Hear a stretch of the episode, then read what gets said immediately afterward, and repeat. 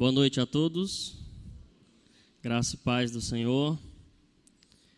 De fato, a palavra de Deus é a nossa única esperança. É o lugar onde nós devemos nos guardar, é sabendo que, estamos, que estamos é, alicerçados pela palavra de Deus. É, eu convido os irmãos a abrirem suas Bíblias comigo na Epístola de Paulo aos Coríntios, no capítulo 5. Da última vez nós meditamos a respeito de uma igreja enferma que precisava ser curada pelo remédio da palavra. E é isso que Paulo faz ao escrever à igreja de Corinto. Mas a igreja de Corinto é um corpo não só com uma enfermidade, mas com várias enfermidades que precisam ser tratadas. Então Paulo sai do capítulo dos capítulos 1, 2, 3 e 4, resolvendo o problema das divisões, a doença das divisões que enfraqueciam o corpo de Cristo, e passa agora para resolver um problema tão grande quanto o que ele resolveu anteriormente, tentando curar a igreja de uma doença chamada falta de disciplina. A falta de disciplina eclesiástica, de fato, adoece o corpo de Cristo, adoece a igreja local. Então, dito isto, eu espero que os irmãos estejam com suas Bíblias abertas, no texto que diz o seguinte: Geralmente se ouve que há entre vós imoralidade, e imoralidade tal como nem mesmo entre os gentios, isto é, haver quem se atreva a possuir a mulher de seu próprio pai. E contudo, andais vós ensoberbecidos e não chegastes a lamentar, para que fosse tirado do vosso meio quem tamanho ultraje praticou? Eu, na verdade, ainda que ausente em pessoa, mas presente em espírito, já sentenciei como se estivesse presente, que o autor de tal infâmia seja em nome do Senhor Jesus, reunidos vós e o meu espírito, com o poder de Jesus, nosso Senhor, entregue a Satanás para a destruição da carne, a fim de que o espírito seja salvo no dia do Senhor Jesus. Não é boa a vossa jactância. Não sabeis que um pouco de fermento leveda a massa toda? Lançai fora o velho fermento, para que sejais nova massa, como sois de fato sem fermento. Pois também Cristo, nosso Cordeiro Pascal, foi imolado. Por isso, celebremos a festa não com o velho fermento, nem com o fermento da maldade e da malícia, e sim com os asmos da sinceridade e da verdade. Já em carta vos escrevi que não vos associeis com os impuros. Refiro-me com isto não propriamente aos impuros deste mundo, ou aos avarentos, ou roubadores, ou idólatras, pois neste caso teríeis de sair do mundo. Mas agora vos escrevo que não vos associeis com alguém que, dizendo-se irmão, foi impuro, avarento, idólatra, maldizente, ou beberrão, ou roubador. Com esse tal, nem ainda com mais Pois com que direito haveria eu de julgar os de fora?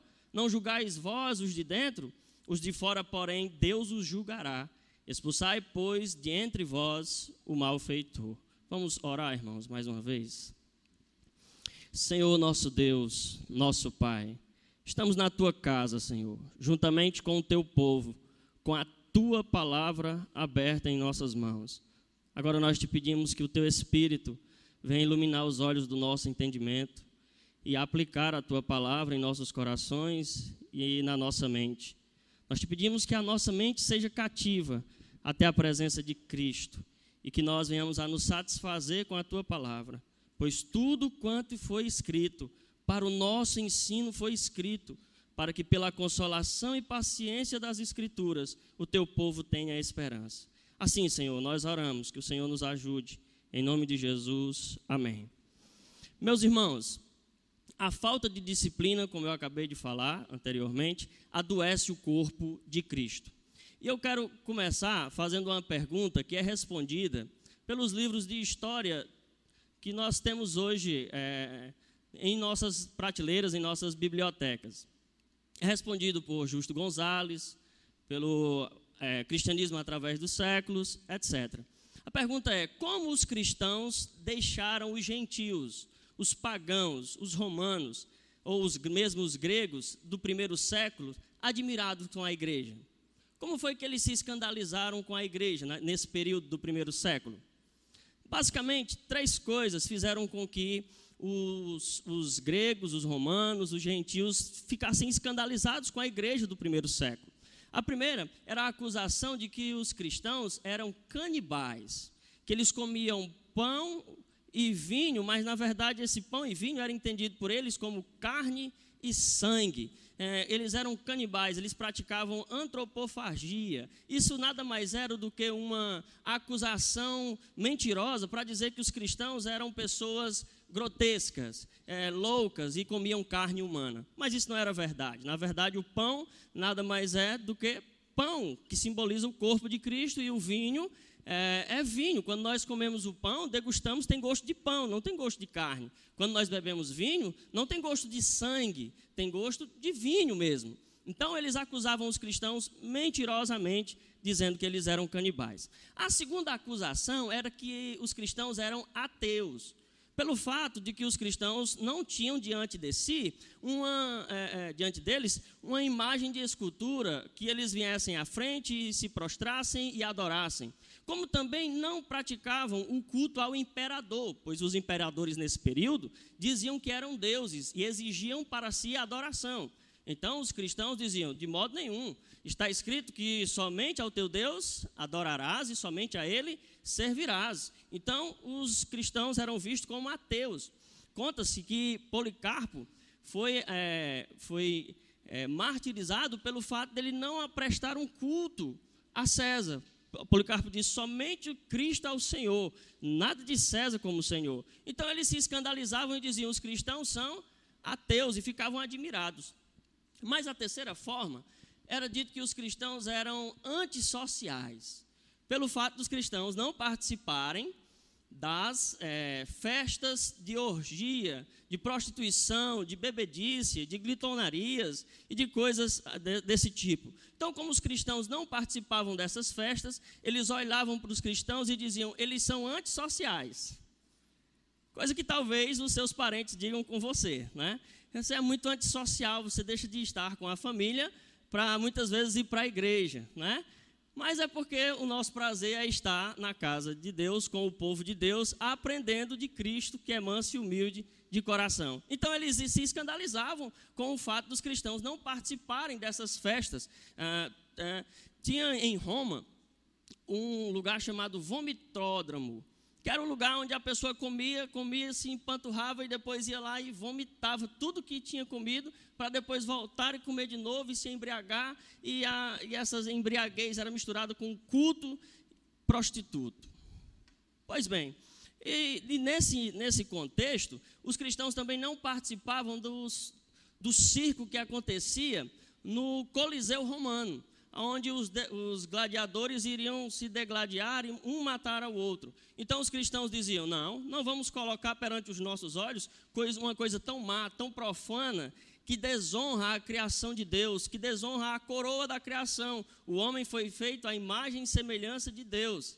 Não vamos participar disso. Então eles eram vistos como antissociais e por isso eles escandalizavam e deixavam os romanos, os gregos, os gentios, os pagãos que não conhecem a Deus admirados com a conduta deles. Mas o que aconteceu em Corinto é totalmente o oposto. Não é porque a igreja de Corinto estava com uma moral elevada, uma ética onde os pagãos se escandalizavam por eles não andarem em conformidade com eles, não, de modo nenhum. O que aconteceu é que a igreja tolerou dentro dos seus átrios, digamos assim, dentro do seu povo, um homem que cometeu um pecado tão profano que até mesmo os pagãos se escandalizaram com a má conduta da igreja. Então, a, esse período do primeiro século serve de contraste. A, a, o mundo se escandalizou com a igreja e não o contrário. Então, Paulo diz o seguinte: Geralmente se ouve que há entre vós imoralidade, imoralidade tal como nem mesmo entre os gentios, isto é, haver quem se atreva a possuir a mulher do seu próprio pai. Esse pecado, irmãos, era tão profano que a lei de Deus, é, Levítico capítulo 18, quando Deus vai inserir o povo na terra de Canaã, ele diz o seguinte: olha, vocês não podem fazer semelhante ao que os, os egípcios faziam nem tampouco fazer semelhante ao povo de Canaã. E aí Deus dá a lista dos pecados que o povo do Egito e o povo de Canaã cometiam, que eram é, esse um deles era justamente esse: o homem se deitar com a sua madrasta ou com a mulher do seu pai. É, e também a bestialidade, que é sexo com animais, ou a, o adultério, ou a fornicação. Deus proibiu todos esses pecados na sua lei, nas suas ordens. Mas não somente a lei de Deus proibia isso os romanos também proibiam este pecado cometido pelo, por esse membro da igreja de Corinto. Então, o povo se admirou, se escandalizou com a má conduta da igreja. É claro que nós devemos reconhecer que no Antigo Testamento tem dois casos muito fortes a este respeito. O primeiro é o de Ruben, filho de Jacó, que se deitou com Bila, é, escrava de Raquel. Jacó, quando foi abençoar os seus doze filhos, ele não abençoou Rubem com a, com a bênção que ele, é, de fato, é, estava certo que ele receberia, que era a bênção da primogenitura, pelo fato dele ser o mais velho. Mas por ele ter subido ao leito do seu pai, foi vetado a ele esse direito. Então, Jacó corta dele o direito de primogenitura. E o outro caso é o caso de Absalão, filho de Davi, que, após seguir o conselho perverso de um homem chamado Aitofel, subiu ao terraço, ao, ao, à parte superior do palácio, e tomou as dez mulheres do seu pai como esposa e envergonhou assim ao seu pai e a lei de Deus. Então Paulo diz: olha, isso é proibido pela lei de Deus, é proibido pelos romanos, o povo está admirado com vocês e vocês não fizeram absolutamente Nada. Se nós tivermos a visão que Paulo tem é, e que ele dá aos Efésios, aos Colossenses e aos Coríntios, nós vamos ver que a igreja é um corpo. E esse corpo não pode tolerar dentro dela ah, o pecado. Porque o pecado adoece o corpo. Agora, note, se você estiver com a sua Bíblia aberta, Paulo não está é, dando tanta ênfase ao homem que tamanho ultraje praticou. A ênfase de Paulo é na igreja que não disciplinou o homem que fez essa infâmia. Veja aí o verso 2, Paulo diz: E contudo andais vós ensoberbecidos e não chegastes a lamentar. É, isso foi o primeiro erro da igreja de Corinto. Ela não lamentou o fato de haver entre eles pecado, e tal pecado que os gregos, os romanos estavam escandalizados. Com isso, irmãos, eu quero deixar aqui uma mensagem central para o nosso estudo, para a nossa palavra, que é lamentar por causa do pecado, excluir os impenitentes e não estender a destra de comunhão a falsos irmãos são marcas de uma igreja saudável. Eu vou repetir. Lamentar por causa do pecado, excluir os impenitentes e não estender a destra de comunhão a falsos irmãos são marcas de uma igreja saudável saudável. Dentro dessa mensagem central, nós podemos perceber três erros da igreja de Corinto. Qual foi o primeiro deles? Não lamentar o pecado, não chorar por causa do pecado. Antes, se ensoberbecer tendo pecado dentro do seu da sua congregação. Certa vez, eu estava dando uma aula na minha antiga igreja e a aula era sobre vida cristã. E eu estava abordando os aspectos da vida cristã e um dos homens que estava assistindo à minha aula, que não era cristão, não era crente, estava só acompanhando a sua esposa, levantou a mão e disse assim: Mas se eu for a um pagode e entrar lá em paz e sair em paz e, não fizer mal a ninguém, então eu não pequei. Aí eu disse assim para ele: Olha, você deve questionar se você é crente ou não, porque na hora eu não sabia, né, que ele, era, que ele não era crente. Se você for a um lugar onde as pessoas estão adulterando, mentindo, se prostituindo, é, blasfemando contra Deus, onde a corrupção está é, tomando conta daquele lugar, onde as, as menores estão se entregando a todo tipo de orgia, e você sair de lá em paz, talvez você não seja um cristão. Talvez você não tenha o Espírito de Deus. Talvez você não seja uma pessoa com quem Deus tem uma aliança. Por quê? Porque todos os homens de Deus, tanto no Antigo quanto no Novo Testamento, quando eles estiveram diante do pecado, eles lamentaram, choraram e se angustiaram, irmãos. Lembra de Jeremias? Ó oh, Senhor, quem me der uma choupana no deserto, para que eu possa chorar e lamentar a ferida da filha do meu povo, porquanto ela está quebrantada, será quebrantada por causa do pecado. Lembra de Paulo em Atenas? Diz a Bíblia que o seu espírito se revolvia dentro dele por ver a cidade entregue à superstição e à idolatria. Então, diante do pecado, é natural que os cristãos eles sintam peso, dor no coração. É natural que eles se angustiem pelo fato de ver que os homens não estão andando de acordo com a palavra de Deus. O que é que a Bíblia diz a respeito de Ló? A Bíblia diz que a alma justa de Ló todos os dias se afligia pelo que ele via e pelo que ele ouvia. Qual é a sua posição diante do que você vê e do que você ouve? Você acha engraçado? Você acha legal? Você sorri ou você lamenta? Por esses textos da Escritura que eu citei aqui, o ideal é que cada um de nós venhamos a transformar o nosso riso em pranto e a nossa alegria em um choro copioso, irmãos. Claro que isso é uma ação do Espírito em nós. Quando eu estava preparando essa, essa palavra, eu pensei que eu devo procurar muito bem as palavras que eu vou falar aqui com os irmãos. Porque é um texto que vai exigir de nós uma posição, que é a de cumprir tudo quanto o Senhor nos deixou. Veja que o primeiro erro foi não lamentar, não chorar. Não, nós não sabemos como tornar um homem é, soberbo em uma pessoa humilde. Nós não sabemos como tornar um crente que está endurecido pelo pecado em uma pessoa quebrantada e contrita perante Deus. Mas o nosso Deus, ele é especialista em fazer isso. E ele nos deu as instruções para é, caminharmos, para balizarmos a nossa vida como igreja. Então, olha aí o que Paulo diz nos versos 3. Versos 3, 4 e 5.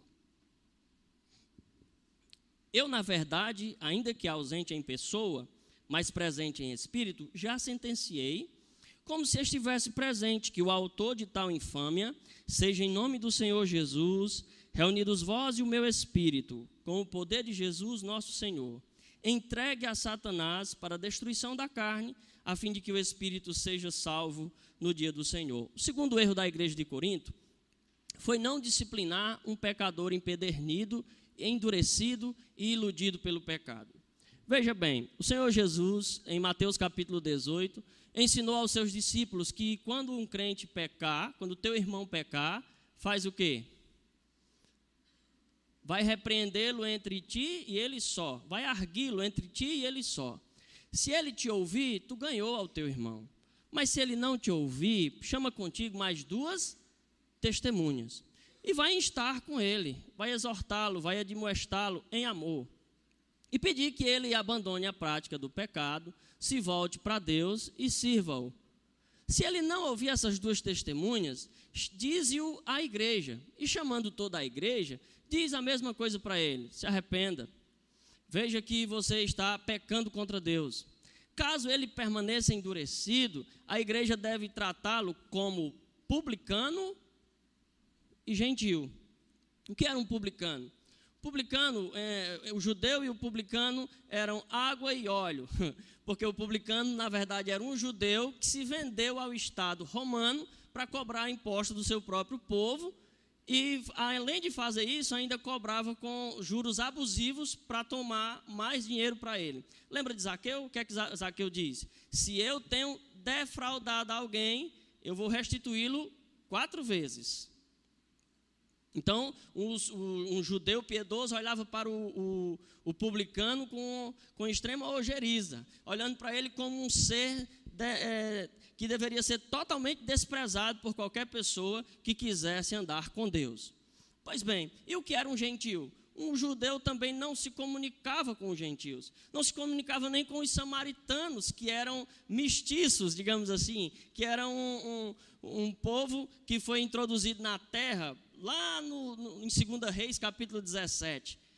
A mulher samaritana ficou admirada de Cristo, sendo judeu, estar falando com ela que era samaritano. Então o gentil era visto com olhos piores ainda pelos, pelos judeus. Então Jesus diz: Olha, vocês vão é, tratar com ele com ostracismo, vocês não vão se comunicar com aqueles que, se dizendo irmão, forem pecadores endurecidos, empedernidos e iludidos pelo pecado. De fato, o ajuntamento dos santos é, não é um lugar para pecadores que estão endurecidos pelo pecado.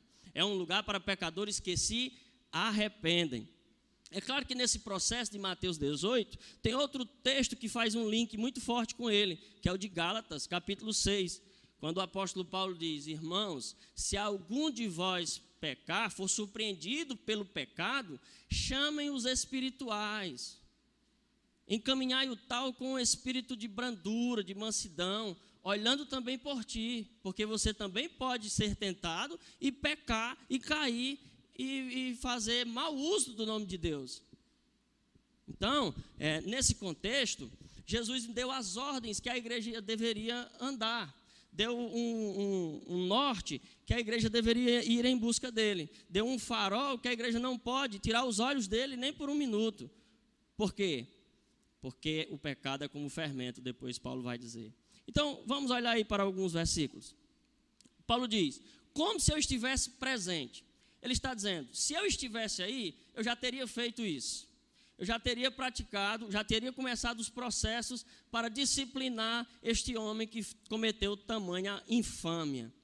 E vocês estão relaxados, displicentes, negligentes com o ato de purificar o corpo de Cristo. Paulo está dizendo: se eu estivesse presente, assim eu já teria agido. Então, como esse pecado foi tão escandaloso e a, a, trouxe escândalo para toda a cidade de Corinto, Paulo diz: não vamos olhar para é, Mateus 18, vamos logo aplicar a exclusão.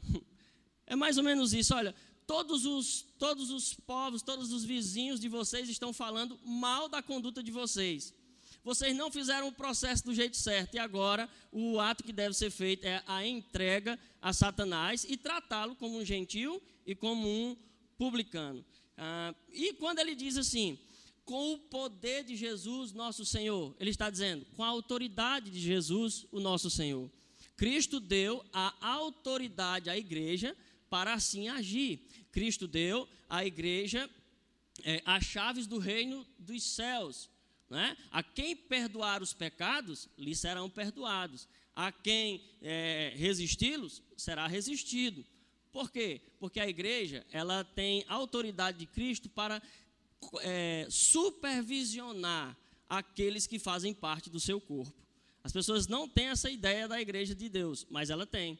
Ela tem a ideia, ela tem a autoridade dada por Deus para conferir se aquela pessoa é um cristão de fato ou não. Se ela não mostra na sua vida frutos dignos de arrependimento, antes é, causa escândalo entre o povo, entre os seus vizinhos, entre aqueles que, que é, não são nem cristãos, a igreja tem autoridade para exortá-la, mas também tem autoridade para desligá-la da comunhão dos santos. Então, Paulo está dizendo, com a autoridade que Jesus deu à igreja.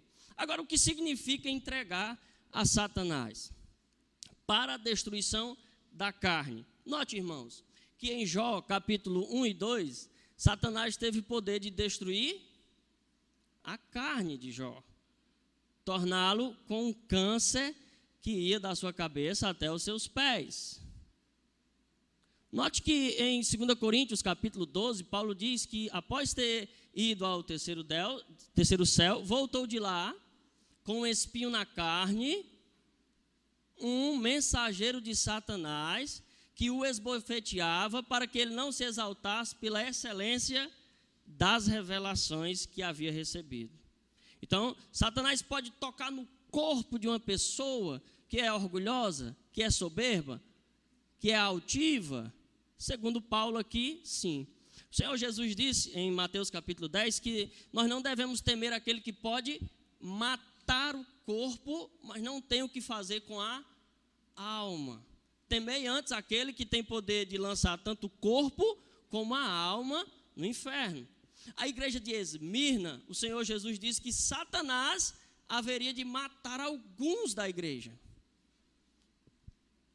Irmão Rotos, eu estou com medo. É para ficar mesmo.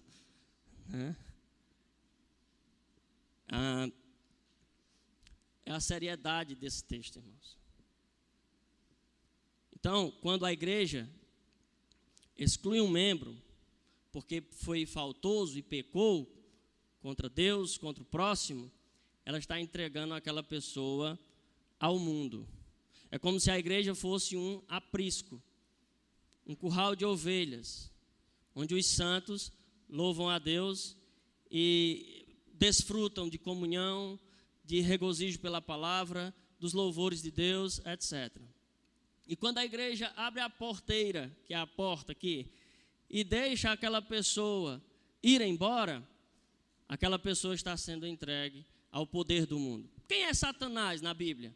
O Senhor Jesus disse que ele é o príncipe deste mundo. O apóstolo Paulo diz que é o Deus deste século, é, cegou o entendimento dos incrédulos. O apóstolo João diz que o mundo jaz no maligno. E Pedro diz que ele está ao derredor como um leão em busca de alguém para tragar. O que isso significa? Que o endurecido que aquele que está empedernido pelo engano do pecado vai ser lançado ao mundo, que tanto ele está amando e detestando as coisas de Deus. Ele, ele está sem amar o povo de Deus, sem amar a igreja, e dizendo: Eu quero ir para o mundo, e a igreja dizendo: Não vá para o mundo. E ele dizendo: Mas eu quero satisfazer os desejos da minha carne, e a igreja dizendo: Não. Olhe para a cruz, olhe para o perdão dos nossos pecados, santifique-se na palavra, se arrependa. E, a, e aquela ovelha rebelde está dizendo: Mas eu quero o mundo. Então a igreja não tem outra coisa senão entregá-lo de fato ao que ele tanto quer. Parece aquele texto lá de, de, dos Salmos 106, verso 15.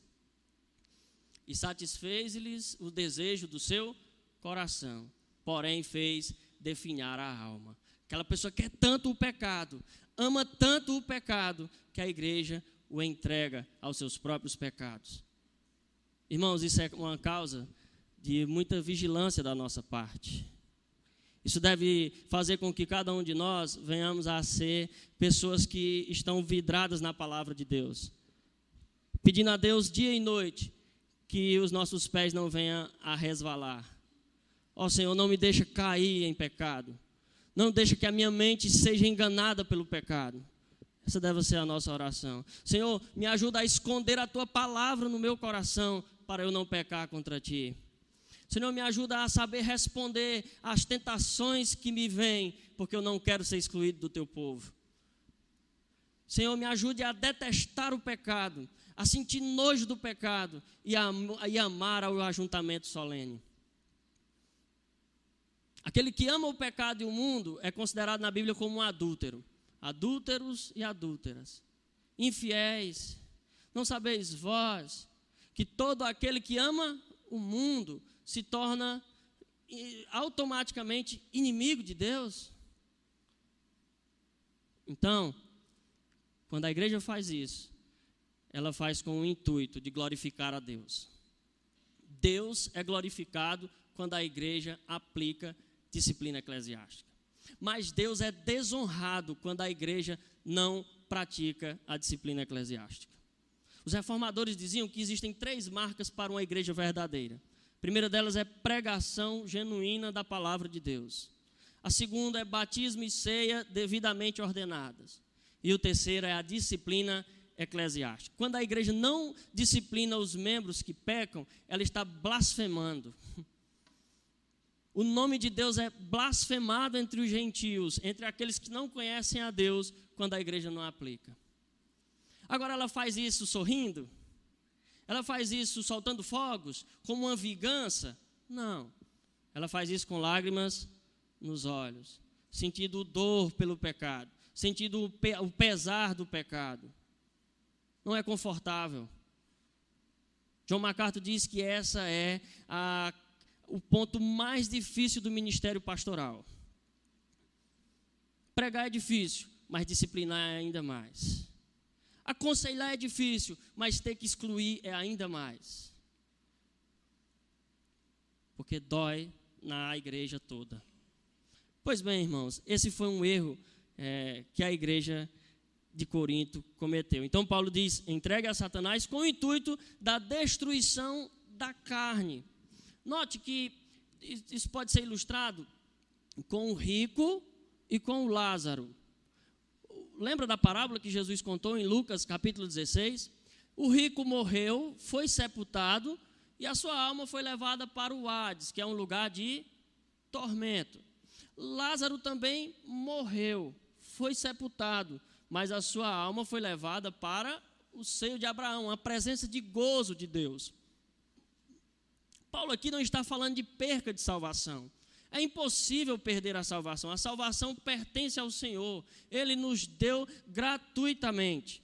O que Paulo está dizendo aqui é que este homem irá sofrer por causa dos seus pecados, mas o seu espírito será salvo. Então, aqueles que ressuscitam, aqueles que irão ressuscitar no último dia, embora os seus corpos tenham sido destruídos, a sua, o seu espírito que, há de que está na presença de Deus não sofrerá dano algum. Mas o intuito de Paulo aqui nesse texto é dizer: o seu corpo foi destruído para que ele fosse salvo. Então, o intuito da disciplina ou é ganhar o irmão, e o da exclusão é fazer com que ele seja entregue, mas pedindo a Deus: Senhor, age em meio a tudo isso. Faz com que ele sinta a dor e se arrependa antes de morrer, para que seja salvo. Porque é impossível perder a salvação. Então, qual é o propósito da disciplina? salvação, ganhar o irmão. Esse é o intuito. Então, Paulo começa a dizer no verso 6: ah, Não é boa a vossa jactância. Não sabeis que um pouco de fermento leveda a massa toda? Ora, Salomão diz que uma só mosca morta faz exalar mau cheiro em todo o perfume. Uma maçã podre é capaz de deixar toda a caixa de maçãs podre também. Assim, esse pecado era capaz de fazer com que toda a congregação fosse infectada. Porque um pouco de fermento fermenta toda a massa. Ah, o pecado de um só homem, quando o povo de Israel estava invadindo Canaã, chamado Acã, foi o suficiente para que todo Israel padecesse na cidade, na próxima cidade que eles iriam é, destruir segundo as ordens de Deus, cidade chamada Ai. Ah, então, um grande navio, irmãos, ele vai a naufrágio por um simples buraco no seu casco. Um pouco de fermento leva da massa. Um grande navio é, é destruído por um detalhe. Então a igreja poderia ser destruída se ela não fizesse o que Paulo está dizendo. Se ela não seguisse as ordens de Cristo e de Paulo. Então Paulo diz: lançai fora o velho fermento, para que sejais nova massa, como sois de fato, sem fermento. Pois também Cristo, nosso Cordeiro Pascal, foi imolado. Paulo aqui está fazendo alusão à saída do povo de Deus do Egito. Lembra que Deus tirou o povo do Egito enviando nove pragas, dez pragas com a do, dos primogênitos é, aos egípcios.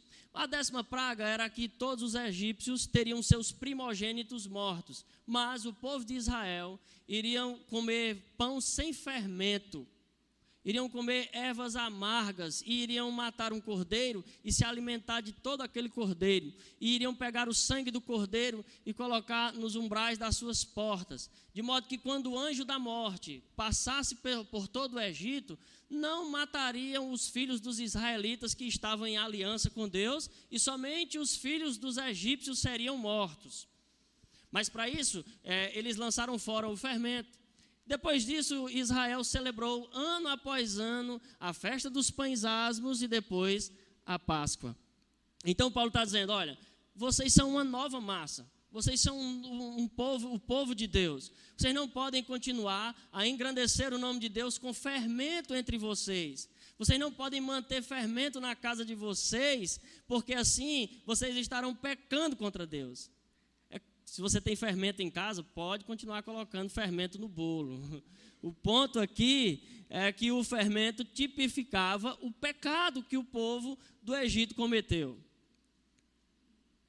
Entende? Então Paulo diz: lancem fora o fermento. É interessante notar que os judeus, na época da Páscoa, saíam procurando por dentro da sua casa, onde tivesse fermento, para eles colocar para fora de suas casas. Então Paulo diz: vocês são uma nova massa, sem fermento, Uh, e o fermento que está entre vocês precisa ser tirado, para que vocês possam celebrar a Deus a festa, não com o velho fermento do homem que se corrompe, do homem que perverte os preceitos de Deus, mas sem malícia e sem maldade celebrar a festa, a festa com Deus. Então, João, quando olhou para Cristo, ele disse: Eis aí o Cordeiro de Deus o Senhor Jesus morreu por nós, irmãos. Mas nós precisamos atentar para esse sacrifício. Ah, o escritor aos Hebreus diz o seguinte: Como não atentaremos nós para uma tão grande salvação? Ele diz que não resta mais para nenhum de nós sacrifícios e oblações pelo pecado. De modo que, se nós vivermos deliberadamente no pecado, não vai haver mais como é, ter esperança de salvação para aqueles que amam o pecado. Spurgeon dizia que os crentes devem detestar o pecado e amar a Deus. Então, aqui ele está dizendo: o Cordeiro de Deus já foi imolado por vocês. Atentem para uma tão grande salvação. Olhem para Cristo e este crucificado. Ele já tinha falado isso no capítulo 1. Então, ele diz: e sim com os asmos da sinceridade e da verdade, porque fermento representa pecado, malícia, maldade e imoralidade. Agora, dos versos 9 a 13, Paulo vai falar que os coríntios precisam interpretar bem o que ele escreveu anteriormente. Porque eles estenderam a destra de comunhão a falsos irmãos, confundindo uma carta que Paulo havia enviado para eles. Olha o que Paulo diz no verso 9: Já em carta vos escrevi que não vos associeis com os impuros. Refiro-me com isto, é, não propriamente aos impuros deste mundo, ou aos avarentos, ou roubadores, ou idólatras, pois neste caso teríeis de sair do mundo. Neste caso, nós teríamos que fazer um monastério, ir para um mosteiro e não ter mais comunhão com nenhum daqueles que são impuros, imundos, avarentos, roubadores, porque você vai, você vai no, no ônibus e ao seu redor está cheio de pessoas com essas características. Você está no seu trabalho e está cheio de pessoas que não servem a Deus, que são idólatras, que são roubadores, que são avarentos. Não é verdade? Então Paulo diz: se, você, se não fosse para vocês comunicar com essas pessoas, vocês teriam que é, sair do mundo, que foi o erro da igreja medieval. Antão do deserto, ele fez uma torre e passou 30 anos lá em cima dessa torre, porque ele não queria ter contato com ninguém. 30 anos sem tomar banho, meus irmãos. Excluído, totalmente distante de toda a sociedade, porque ele queria ser santo. Mas não é assim que nós nos tornamos santos. Nós nos tornamos santos é, quando nós prestamos a Deus um culto racional em outra epístola, Paulo diz: Rogo-vos, pois, irmãos, pelas misericórdias de Deus, que apresentem os vossos corpos em sacrifício vivo, santo e agradável a Deus, que é o vosso culto racional. E não vos conformeis com este século. É assim que nós nos tornamos santos. E não indo para um claustro, e não indo para uma montanha, e não indo é, nos excluir da sociedade. Esse nunca foi o projeto de Deus. Tem pessoas que fazem isso, é, é, ajuntamento de pessoas que fazem isso ainda nos nossos dias. Mas essa não é a vontade de Deus. Pelo contrário, o Senhor Jesus disse: Eu não os rogo que os tire do mundo, mas que os livre do mal. É, o Senhor nosso Deus nos constituiu um povo é, para que nós fôssemos sal da terra e luz do mundo. A graça de Deus se manifestou salvadoramente, diz Paulo. E com isso Deus levantou um povo que vive justa e piedosamente, rejeitando o pecado e prestando um culto racional a Deus. Aí Paulo diz: já que vocês entenderam errado o que eu escrevi, agora eu quero dizer uma coisa para vocês. Mas agora vos escrevo que não vos associeis com alguém que, dizendo-se irmão, for impuro, ou avarento, ou idólatra, ou maldizente, ou beberrão, ou roubador. Com esse tal, nem ainda com mais. Então, com quem é que a igreja não deve estender a destra de comunhão? É com aquele que se diz irmão, mas não anda em conformidade com o evangelho. É aquele que se diz irmão, mas é, não vive de modo digno da palavra de Deus. É aquele que se diz irmão, é, afirmam o poder de Deus, mas negam com suas obras a eficácia da graça e do poder de Deus com esse tal, nem ainda com mais. Por quê? Porque fazendo assim, ele vai ver o que ele perdeu. Fazendo assim, ele vai dizer, ah, semelhante ao filho pródigo: quantos trabalhadores do meu pai têm pão com fartura e ouvem o evangelho, e eu aqui estou padecendo de fome com os porcos. Fazendo assim, talvez aconteça com ele o que aconteceu com Manassés, lá em 2 Crônicas, capítulo 33, que quando ele, for, quando ele sofreu eh, no cativeiro da Assíria, ele clamou a Deus e se arrependeu dos seus pecados e se voltou para Deus. A comunhão dos santos, irmãos, deve ser algo que nós devemos ter em autoestima. Nós devemos estimar a comunhão dos santos. Judas descreve a comunhão dos santos como comunhão santíssima. Nós devemos apreciar estar com os irmãos. Nós devemos amar estar com os irmãos. Porque quando nós nos ajuntamos, é, nós somos exortados, somos consolados, somos edificados, somos repreendidos. Nós temos a oportunidade de levar as cargas um dos outros. Temos a oportunidade de ajudar um ao outro. Note que Jesus disse que todos saberiam que nós somos discípulos dele se nós nos amássemos uns aos outros. A igreja de Corinto fez totalmente ao contrário. Tolerou o pecado, pensando que isso é uma prova de amor, mas não é. O, o, o pai que disciplina o seu filho, ele está provando para o seu filho que ama. A igreja que disciplina um membro, ela está provando para aquele membro que ela o ama. Mas o que retém a vara, o pai que retém a vara, o aborrece, diz Provérbios. A igreja que é, não pune aqueles que não andam de conformidade com o evangelho, não amam aquele membro. Entendeu? Essa é a lógica do pensamento de Paulo. Mas ele diz mais: Pois com que direito haveria eu de julgar os de fora? Não julgai vós os de dentro? Você não pode disciplinar um filho que não é o seu. Você só pode disciplinar aquele filho que Deus lhe deu, que é fruto do seu ventre. Assim também é a igreja. Deixa eu lhe dizer aqui uma coisa. A igreja só pode disciplinar aqueles membros que fazem parte dessa igreja local. Nós não podemos disciplinar um membro da igreja lá de outro lugar. Ah, o que nós podemos fazer é orientar, exortar, mostrar o evangelho, mas não podemos disciplinar uma pessoa de outra igreja. Não, se estende somente para a igreja local. Certo? Agora, os de fora, Deus os julgará. É interessante notar, irmãos, que Deus, Deus disciplina os seus filhos com o intuito de salvá-los.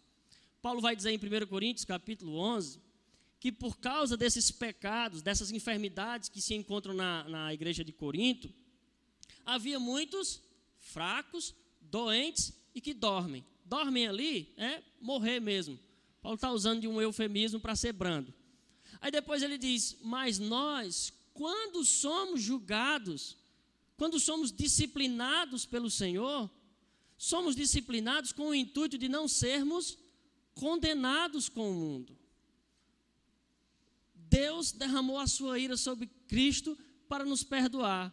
E hoje ele nos disciplina para que nós não venhamos a nos perder. Nós estamos nas mãos de Deus, irmãos. Provérbios diz que o, o, o, os, os filhos devem receber a disciplina dos seus pais em amor. Porque os pais não têm o intuito de perder os seus filhos quando os disciplinam. Assim também, Deus não tem o intuito de perder um crente, porque é impossível que Deus perca aqueles a quem elegeu antes da fundação do mundo.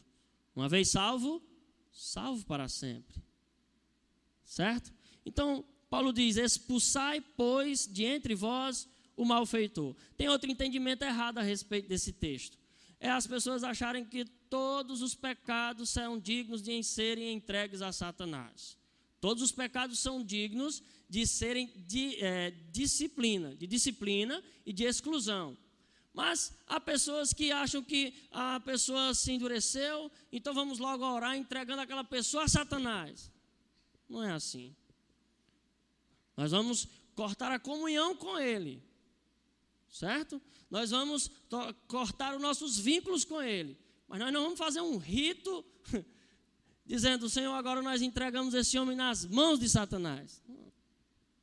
Pelo contrário, o nosso intuito é dizer, Senhor, tenha compaixão traga-o de volta, salve-o, não deixe que ele se perca.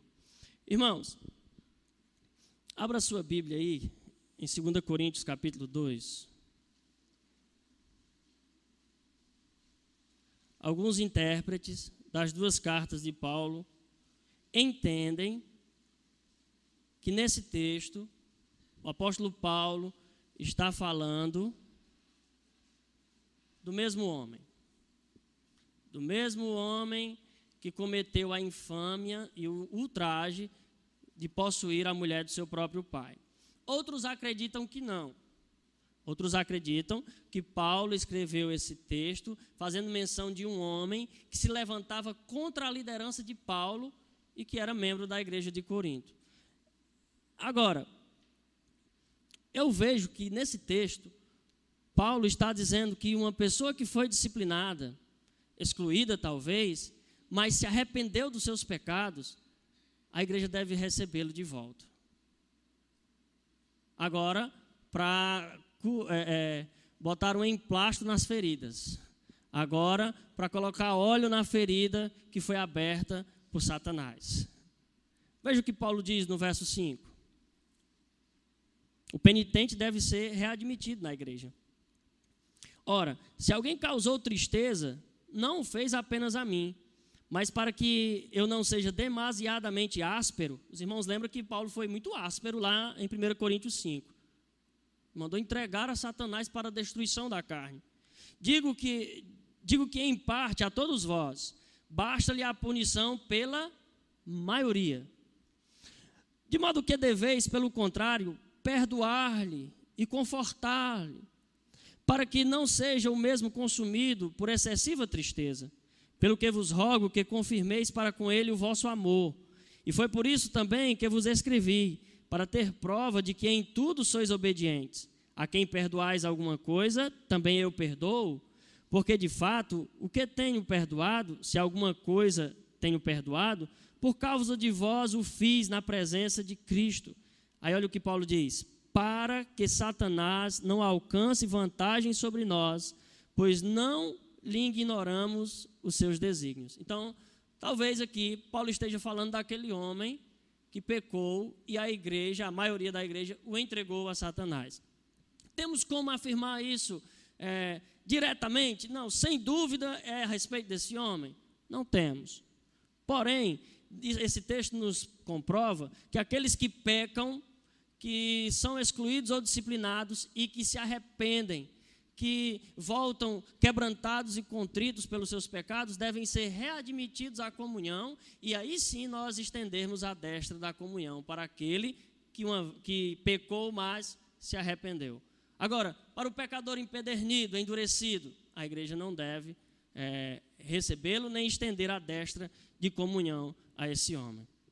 Encerrando, irmãos, eu quero falar o seguinte: que por vezes nós julgamos é, que as pessoas que pecam devem ser tratadas e nós devemos olhar para aquelas pessoas como um crente inferior. Mas não é assim que a Bíblia nos ensina. A Bíblia nos ensina que um pecador que se arrependeu deve ser readmitido. Ele é nosso irmão em Cristo. E nós devemos abraçá-lo e acolhê-lo como se ele nunca tivesse cometido aquele pecado, visto que Deus achou nele lugar de arrependimento.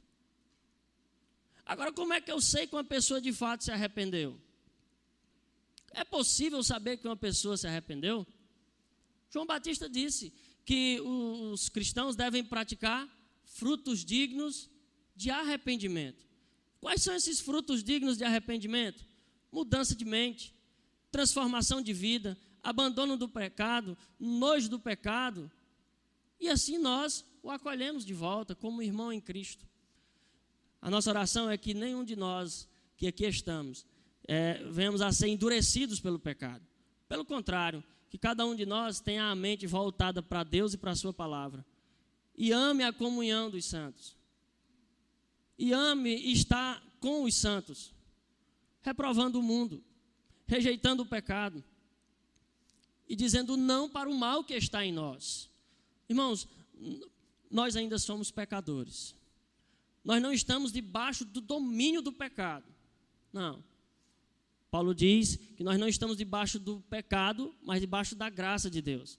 Mas é verdade que o pecado ainda nos influencia e nos influencia negativamente. Por isso que o escritor aos Hebreus vai dizer que nós devemos nos desembaraçar do engano do pecado,